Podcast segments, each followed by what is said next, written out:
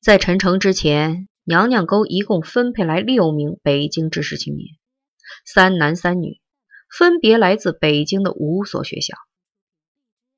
大队书记南奎元曾跑到都督铺，向公社武装部长、知青工作领导小组组长严炳玉再三告饶，拒收这六个男女。娘娘沟闹饥荒了，人均口粮才二百斤克粮，养不活这些北京娃子。严炳玉瞪着眼说：“要也得要，不要也得要。口粮五百二，不够你再添。饿死一个，我用绳子捆了你，送到天安门。”让毛老汉强崩了你！争执到最后，娘娘沟同意接三个，但必须全是女娃。男娃能吃，也闹性，拴不住裤腰带来。南奎元说：“来男娃也行，你严炳玉先把他们阉过。”严部长甩手就给了奎元一个嘴巴子。娘娘沟那么多好女儿，都让你奎元一人霸着使唤。去上三头教驴，再配上三个骚窝窝。这是县上的精神，要扎根一辈来。扎根在娘娘沟，又不是扎根在你婆姨的骚窝里。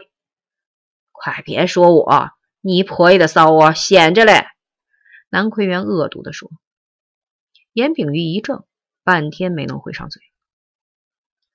头年，他从县里放任都督铺，因视察工作去过一趟娘娘沟，从沟里出来眼都直了，径直就回县城把婆姨休了。接着，他请公社赵书记出面保媒，陪南奎元喝了三天三夜的酒，许下了给娘娘沟五个征兵名额的重愿，外加二百元彩礼，终于从娘娘沟定下了一个十八岁的小媳妇。这媳妇名叫丑女。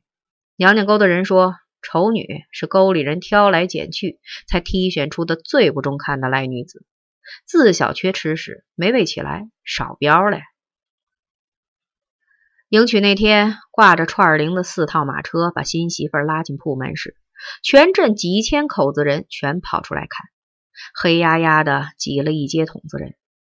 一见到丑女，所有的人都只会瞪眼，不会眨眼，只喘气不说话。一个都督铺都被这沟里女子的美貌震傻了。一位上了年纪的老人说：“严部长马脸鼠目，鸡定嘴，没有一点帝王气象。”娶沟里女子要烧身嘞！都督铺在近百年中从未娶过一个娘娘沟的女子。一百年前，一个姓郭的大皮货商为他的三儿子娶了娘娘沟的一个寡妇，为此他把一坨堆的粮食和铜钱卸在了娘娘沟口的青石壁下，自贡井的盐包一包压一包，直垒到把余兴文士堵严。寡妇进了门，郭姓家族却遭了难。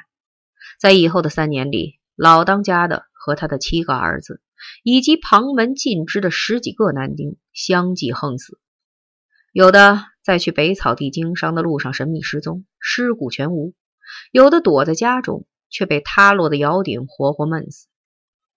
一剩下的男丁是寡妇生下的儿子，才两岁，被人偷偷的包裹了，装在马料口袋里。混出都督铺，远远的逃到太原城去了，算是为郭姓存续下一线血脉。另一位与娘娘沟女子有染的是一位共产党干部。民国三十七年，贺龙将军率大军北上打绥远城，在都督铺设了兵站。兵站的两某干事偷偷的给娘娘沟运去两胶皮车麦子，求娶一个沟里的女子。当年在沟里主事的是奎元的父亲仁清老汉，他叹了一口气说：“一念你是个共产党，二念这两车麦子救了全沟百十口子的命。我送你一个女子，你睡上三天吧，记住，只三天。”梁某干事在镇外不眨眼处耗了一间土窑，任清老汉亲自把女子送了来。那女子的头上套了一个黑布口袋，齐脖根处扎紧，把一张脸蒙得死死的，身上却一丝未挂，只是宽宽的裹了一条自件皮袍。任清把她背进屋，送上炕，他极痛快的就把皮袍脱了，不遮不掩的裸露出一个奶白色滑润的身子。梁某干事怜惜的赶紧用棉被把他裹了。娘娘沟讲信用，送来的是个处女，三天三夜任你揉来搓去，总是曲意奉迎，百依百顺。只有一件事，他拼死也不肯顺从，那就是解开蒙脸的黑布套。三天三夜，梁某干事硬是没能看见他的脸。他动过硬的，在拼争撕扯中，他只是用剪刀绞下了他的半截发辫。那是一缕极美丽的丝发，稍端微卷，绛赤色，盈盈有金属光泽，置至口鼻前有异香。三天期限一到，任清带着几个瘦狼似的刀手来接人。梁某干事扑通一声给他跪下了，说：“就这三天，我这一世都不会再娶别的女子当婆姨了。”我不求别的，只求你让我看一眼她的脸。我得知道我唯一的女人是谁。任清仰天长叹道：“看吧，看一眼，你小子的命就算活到头了。”说完，他亲手解开了女子头上的布套。当梁某干事终于看见了那女子的容颜以后，先是惊得目瞪口呆，随即就毁约翻了脸。拔出枪就扑上去抢人，刀手们一拥而上，两刀子戳瞎了他的两只眼。大绥院魏城大军回师时，派一个营的快枪把娘娘沟围住，绑了任青和几个刀手，在都督铺镇东的干河滩上，一顿牌子枪全给崩了。同时受刑的还有梁某干事，他跪下以后，大睁着两只黑眼窝，梗着脖颈。大呼“共产党万岁”和“把革命进行到底”的口号，引得一阵的老小都为他求情告饶。此人是老梁抹了，经手的银元烟土能堆积成山，向来纤毫不染。现已年过不惑，娶房媳妇儿睡个把女人，有什么大不了的过错？人有情，军法却无情。首长思之再三，几番拘垒。还是挥挥手杀了他。梁某干事的罪名是奸淫民女，人清呢则是偷盗军粮。犯花罪可获厚葬。八名老战友把一口七寸板的柏木棺材抬到了刑场。盗军粮者曝尸半日后就地掩埋，以借势人种。那年春夏，晋绥大地赤旱千里，都督铺人饿毙十之二三。娘娘沟却喝着麦子糊糊挨了过来。南仁清和几个刀手的名字被镌刻在沟口青石壁上，那位和梁某干事睡了三天的女子的姓名却未能流传下来。据陈诚后来说，她是仁清的女儿，奎元的姐姐。女人的生殖器可以上壁，名字却不能。严部长命中少了帝王的福分。在娶亲的当天就倒了运，马车在院门外停住，丑女轻盈的跳下地，浅笑着向寺外点点头，然后款款的走进洞房。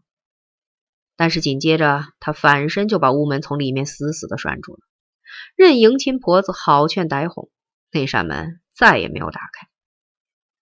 夜罢喝罢喜酒，严部长在一伙好事者的簇拥下回到新房。这一次，只轻轻一敲，门栓就从里面打开了。有人信誓旦旦地说：“丑女在房里早已把衣服脱光了，开门时露出一截白花花的身子。”正当好事者们悄悄地向床根凑过去时，忽听见屋内一声凄厉的惨叫，随后屋门大开，严部长一个倒栽葱从屋里摔了出来。明晃晃的月光下，他的脸上遍布抓痕。血乎乎的吓人，左手掌上挂着一把剪刀，锋利的尖刀穿掌而过。